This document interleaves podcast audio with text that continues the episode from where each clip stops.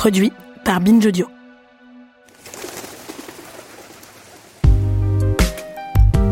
Ça fait plus de deux ans que je suis sur Twitter Sauvan, de son nom complet Sauvan et les internets.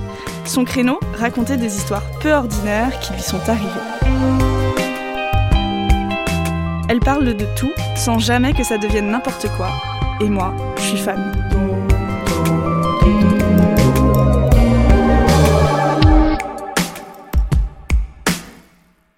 Je m'appelle Sauvane, j'ai 30 ans, je suis graphiste motion designer et youtubeuse, et tradeuse aussi. Enfin, tradeuse pas de l'argent, les trades de Twitter. Parce que ça peut porter à confusion, mais je ne joue pas avec l'argent sauf les navets dans Animal Crossing. voilà.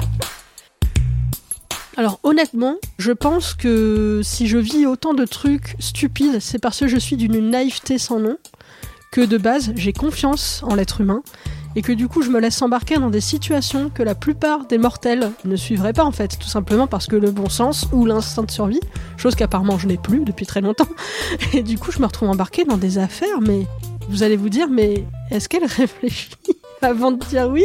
Et la réponse est oui, je réfléchis, mais je ne sais pas dire non, ce qui est un problème aussi.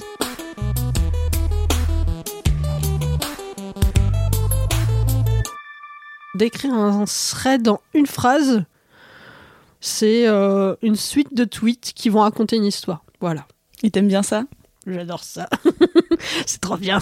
Qu'est-ce que tu racontes dans tes threads du coup? Alors, je vais raconter soit des trucs qui me sont arrivés, qui me reviennent d'un coup. Putain, mais ce truc est arrivé, c'est tellement con. Il faudra en faire profiter la terre entière. On sait souvent des histoires de, de cul ou des histoires de garçons hein, qui sont un peu désastreuses, ou parfois va y avoir euh, sur Twitter euh, c'est pas une mode, c'est pas le bon mot, mais en gros, va y avoir un sujet qui va revenir, par exemple les violences médicales ou la grossophobie, etc. Et j'ai un truc à raconter là-dessus, et du coup, je vais faire un trade là-dessus en disant, d'accord, il y a ça qui se passe, et j'ai envie de témoigner, et mon histoire, c'est ça, donc si ça peut aider d'autres gens, la voici, la voilà. C'est mon histoire. Moi, je t'ai connu, euh, je pense, à l'époque, via le thread que t'as fait sur un rencard foireux d'Adopte un mec. Est-ce que tu peux le raconter? Maurice Pardon, excusez-moi, je dis ce nom avec douleur. Pour faire court, j'ai été célibataire, comme souvent, et j'étais tombée sur un jeune homme euh, à la beauté ravageuse, aux muscles saillants et euh, aux propos euh, érotiques. du coup, va-t-elle une sardine qui voit un hameçon? J'ai hameçonné, je ne sais pas si ça se dit, mais j'ai mordu à l'hameçon, voilà en fait, le premier red flag où j'aurais dû me dire tout cela va être très bizarre, Sovan fait demi-tour, c'est quand il m'a demandé si je pouvais venir en salopette au rencard parce qu'il avait un kink sur les filles en salopette. Je me suis dit c'est un peu curieux et pour rigoler, je lui ai dit j'ai pas de salopette mais je peux venir en cow-boy et il m'a dit ok. Du coup, euh, je l'ai retrouvé au rencard qui était à la fontaine Saint-Michel. J'étais à l'heure au rendez-vous, lui non. Et je crois que j'ai attendu 20 minutes ou une demi-heure. Et j'ai commencé à partir parce que j'ai dit bon bah c'est chiant en fait. Et en partant vers le métro, j'ai un mec tout petit qui ressemblait à Droopy, vraiment visualiser Droopy, c'était lui, qui s'approche de moi euh, et c'est Maurice. Je juge pas les gens sur le physique, tu vois. Bon, il ressemblait pas du tout aux photos, mais si ça se trouve, il était hyper sympa. Donc j'ai fait bah allons quand même boire un verre, ma foi. Je m'attendais à oui, allons boire un verre. Il m'a dit oui, mais tu payes ton verre. Bref, on a fini par faire une espèce de pique-nique euh, sur les quais de Seine. Moi, je me faisais chier, j'en pouvais plus. J'ai jeté du pain à un canard, ça l'a fait vriller en fait. Il a fait mais c'est gâché, faut pas jeter le pain au canard. Là vraiment c'était le truc de trop. Si je peux même plus nourrir les canards, enfin euh, il reste quoi? Donc je me suis levée, je lui ai dit écoute euh, c'était sympa, non, et je m'en vais. Quatre phrases pour me retenir, ça a été non mais reste s'il te plaît. Chez moi j'ai des yaourts. Et ça a bien marché, ça, quand bah tu l'as partagé, cette histoire? Oh là, ouais. Ça, ça a été vraiment mon, mon explosion sur Twitter. Quand c'est sorti, j'avais tellement de notifications, mais mon téléphone, c'était devenu un vibromasseur. Je, je ne pouvais plus l'arrêter. Le truc était... Et dis donc, on va se calmer. Euh, je crois que je suis passé de peut-être 1000 abonnés à 5000, 6000 abonnés en deux jours, quoi. Et euh, il y avait des gens qui me reconnaissaient en soirée, qui me disaient « Ah, mais t'es la meuf du thread sur Maurice !» c'est moi, j'ai des yaourts, euh, coucou. Qu'est-ce qui te fait dire qu'une histoire est intéressante à raconter? Alors ça, j'ai l'impression que c'est plus du feeling qu'une euh, vérité absolue. Des fois, j'ai des histoires qui vont me revenir et je dis, ce truc-là est fou. Si ça me fait rire, ça fera peut-être rire d'autres gens. Ou des fois, je me dis peut-être que ça aidera d'autres gens de lire ça. Donc, euh, je l'écris. Mais en vrai, j'ai pas de recette magique de euh, ça, ça va marcher. Je crois que j'ai déjà fait des threads qui n'ont pas pris du tout. Je le prends jamais personnellement, tu vois, je me dis pas, ah ouais, quand même, euh, ah je me suis fait chier à l'écrire, il devrait aimer, hein. C'est pas un dû, si ça marche pas, ça marche pas, tu vois. Sur coup, je vais être peut-être un peu déçu, un peu comme si t'attendais du courrier et que t'avais pas eu le courrier ce jour-là.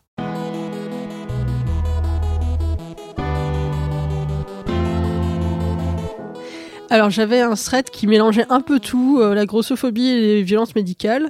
C'était mon histoire avec euh, la pilule de contraception. Il y a des gens pour qui ça se passe très bien, moi ça s'est très mal passé. Et du coup, je raconte un peu de l'historique de euh, mes questionnements avant de prendre la pilule de contraception jusqu'au moment où j'ai arrêté. Et tout ça est une espèce de parcours du combattant affreux auquel j'ai survécu parce que j'aurais pu mourir. Et au fond de toi, est-ce qu'il y a une raison qui t'a poussé à le faire? C'était pour partager, pour avoir des retours euh? Il y avait un hashtag qui tournait sur les violences médicales, j'ai plus le terme exact, mais c'était beaucoup de gens qui témoignaient de bah oui, bah moi mon médecin euh, m'a fait ça ou m'a dit ça et euh, je voyais beaucoup de trucs revenir autour des nanas bah, qui sont grosses et qui euh, bah leur médecin à partir du moment où elles sont grosses, elles ont tous les torts de la planète donc c'est vrai que tu as beaucoup de médecins qui vont penser que bah oui bah t'es en surpoids donc forcément tu vas avoir tout et n'importe quoi alors que bah pas forcément en fait. voilà.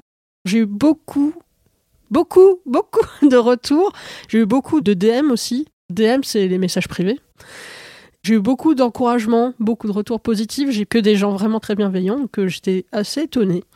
Et j'ai des gens où c'était juste un message parce que je pense qu'ils avaient besoin de vider leur sac. Parce que des fois, c'est des gens qui allaient pas très bien et ça me faisait beaucoup de peine pour elles si je peux conseiller, j'essaye, mais bon, j'ai pas la science infuse, du coup, je, quand je ne savais pas comment aiguiller ces personnes, je leur disais peut-être qu'il faudrait consulter un médecin ou consulter peut-être un psy ou demander de l'aide, je ne sais pas.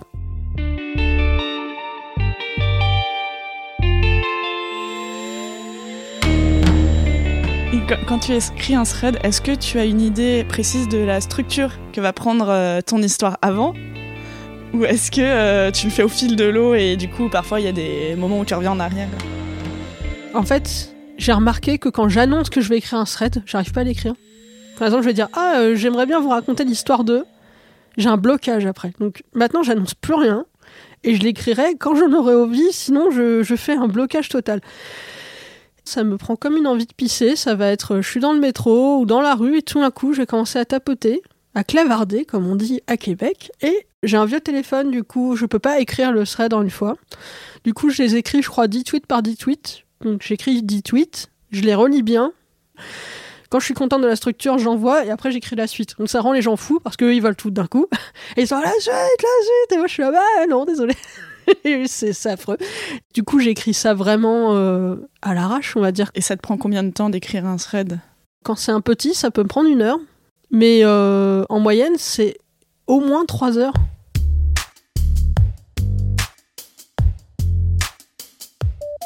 Par exemple, mon dernier thread, c'était sur euh, une histoire de maison hantée. Je crois que j'ai mis 3h30 pour l'écrire. J'ai été invitée par une copine à moi chez elle pour une nuit parce qu'elle avait très peur de dormir toute seule chez elle. Et il s'est avéré que sa maison était potentiellement hantée. Alors cette nuit-là, dans la farandole de choses bizarres qui se sont passées. Alors déjà, on a eu euh, deux coupures de courant, suivies d'un long cri strident d'une femme. Ma pote m'a répondu, c'est peut-être des furets. Alors ça vraiment c'est une phrase qui me marquera toujours. Des furets ne crient pas comme des femmes qu'on écartèle, vraiment je ne pense pas. Et un autre truc aussi qui m'a vachement marqué, c'est qu'à la deuxième coupure de courant, tous les vases et tous les verres qu'elle avait dans sa chambre ont pété. Et ça, ça va vraiment. rien que quand j'en parle, je suis là, ah, ça fait très très peur. Très bizarre, voilà. Et t'as quoi comme retour sur cette histoire? Ah, les gens se sont chiés dessus, mais c'est normal. Bah, il y a des gens qui remettent en question euh, l'histoire, c'est normal. Même moi, encore 15 euh, ans plus tard, je me dis non, mais il y a une explication. C'est trop bizarre, tu vois. Peut-être c'est une hallucination collective, franchement, je sais pas. Il y a des milliards de raisons qui ont pu faire que mais en vrai, j'arrive pas à expliquer euh, rationnellement ce qui s'est passé cette nuit-là. Alors, du coup aussi sur Twitter, j'ai raconté l'histoire de mon kidnapping à Londres. Une de mes pires histoires de ma vie. J'étais partie euh, très euh, sereinement à Londres pour euh, éponger une rupture qui me chagrinait un peu quand même. Je me suis dit, allez, un petit voyage à Londres, ça va me faire oublier mes soucis, c'est sympa. J'ai été hébergée par une personne via Couchsurfing qui avait l'air très sympathique et qui s'est avéré être un psychopathe, j'ai pas d'autre mot. Pour des raisons techniques, j'ai pas pu la raconter en une fois. Il m'a vraiment fallu trois jours pour la raconter. Donc les gens étaient sur leur faim, en fait. En plus, je les laissais sans cliffhanger parce que je suis pas sympa. Je crois que le premier cliffhanger, c'était la première nuit passée chez lui où je disais euh, le mec me regardait dormir. Je me suis arrêtée là-dessus. Les gens, ils ont fait non, mais stop. Et le deuxième, je crois que c'était le mec m'a traîné chez sa mère après m'avoir dit qu'il voulait broyer son crâne dans sa main. Donc, grosse ambiance. Ça a duré plusieurs jours en fait. C'est que le mec, c'était de pire en pire, c'était de plus en plus grave, et j'étais en mode, ok, et bah c'est comme ça, et on va essayer de réfléchir sereinement à comment s'enfuir. En fait, ça a duré, que je te dise pas d'annerie, 4 ou 5 jours où j'étais avec lui. C'était de pire en pire, c'était de plus en plus grave, et sur la fin, je me suis littéralement enfui dans le métro. Les dernières minutes, c'était un film d'action. On était euh, dans une station de métro, il y avait un embranchement, parce que souvent à Londres, on a des couloirs à droite tu vas vers le nord et à gauche tu vas vers le sud, quelque chose comme ça, je sais plus comment ça fonctionne. Et vraiment, au moment où on est arrivé dans cet embranchement, j'ai fait mine de le suivre, il regardait pas, j'ai couru, je savais pas où j'allais, mais j'ai juste sauté dans la rame, je me suis mise à plat ventre dans la rame, les gens ils se sont dit mais elle est tarée celle-là. Moi j'étais avec mon sac gigantesque de rando, euh, mais cette panique. Je me suis dit il m'attrape, il me tue. Hein.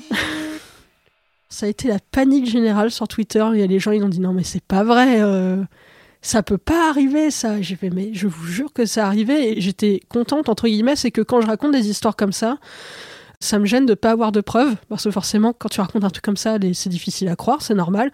Et du coup, j'ai retrouvé les conversations avec le type que j'ai publié, j'ai aussi publié le témoignage d'une autre victime en disant il y a quand même ça les gars. Donc euh, en fait, je peux pas inventer une telle situation, c'est T'inventes pas ça, c'est pas possible, ça peut pas sortir d'un cerveau humain, il faut forcément que ça t'arrive d'une façon ou d'une autre.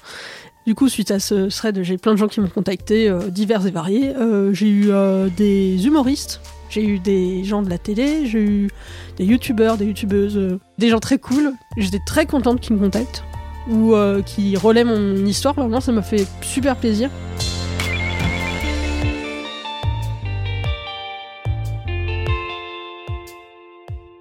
En fait, de base, quand j'étais petite, j'écrivais beaucoup d'histoires. J'avais pas pensé une seule fois à être euh, auteur ou autrice, je sais plus comment on dit. Je faisais ça un peu en secret, c'était un peu mon petit jardin où j'écrivais des histoires, etc. Et moi, je m'étais focalisée sur devenir dessinatrice de bande dessinée et j'avais pas connecté les deux qu'on peut être auteur de bande dessinée et écrire ses histoires. On peut tout faire. Tu peux tout faire.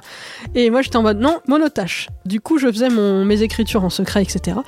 Jusqu'en BTS, où j'avais encore des cours de français. Dès qu'on avait de l'expression écrite ou de la rédaction, j'étais très fière parce que c'était un peu mon moment où je pouvais écrire et me lâcher en utilisant plein de mots très compliqués parce que j'adore ça, de type rocambolesque. J'adore ce mot. Et euh, j'avais donc écrit une rédaction sur je ne sais plus quel sujet, et quand la prof me l'avait rendu, m'avait tenu ses propos assassins de votre style est trop lourd, voire indigeste. Vous devriez, euh, en gros, elle m'avait dit d'arrêter d'écrire. Et ça m'avait vraiment détruit. Vraiment, après ça, j'ai plus jamais écrit. J'ai arrêté totalement d'écrire pendant bah, de, euh, de mes 20 ans à mes 28 ans quand j'écrivais mes, mes threads sur Twitter, j'avais un côté un peu léger, un peu oui mais ça compte pas vraiment, oui mais c'est pas vraiment écrire, il y a des gifs, etc. Et en fait ça a tellement pris et les gens m'encouragent tellement en mode c'est super bien, mais tu devrais écrire un bouquin, tu devrais faire une BD, tu devrais l'écrire pour faire une série, n'importe quoi, des sketchs, que ça m'a donné confiance en moi ça m'a redonné beaucoup de courage et d'espoir dans cette activité que j'avais complètement euh, annihilée. Genre loin de moi l'écriture, je suis trop mauvaise en écriture. Ça me donne vraiment envie de reprendre des projets que j'avais arrêtés, dont écrire un roman ou écrire des sketchs, etc. Et tous les petits mots d'encouragement même si j'y réponds pas à tous forcément parce qu'il y en a quand même beaucoup. Chaque petit mot est une pierre de plus dans le courage qui remonte. Donc euh, merci pour tous les gens qui me qui m'encouragent tout le temps. Alors, pour te résumer mon histoire avec Twitter en une phrase, c'est que ce serait un livre avec des images. J'ai pas d'autres mots que ça. C'est top. Voilà. Voilà. C'est un cut final. Abonnez-vous. Derrière le tweet est un podcast produit par Binge Audio en partenariat avec Twitter. Dans le prochain épisode, je rencontre un très très célèbre présentateur télé connu pour prononcer des sentences irrévocables. Et en attendant, si cette série vous plaît, laissez des commentaires et 5 étoiles sur Apple Podcast.